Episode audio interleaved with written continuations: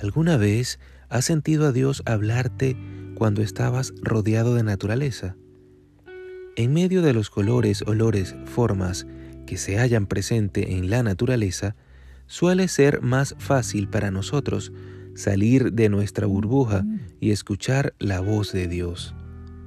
El Salmo 19, versículos 2, 4, dice de la siguiente manera, Un día emite palabra a otro día, y una noche a otra noche declara sabiduría. No hay lenguaje ni palabras, ni es oída su voz. Por toda la tierra salió su voz, y hasta el extremo del mundo sus palabras.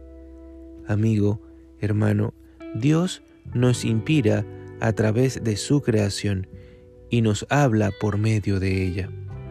Te invito a que cuando tengas la oportunidad aproveches para tener un tiempo a solas con Dios en un lugar en el que haya naturaleza.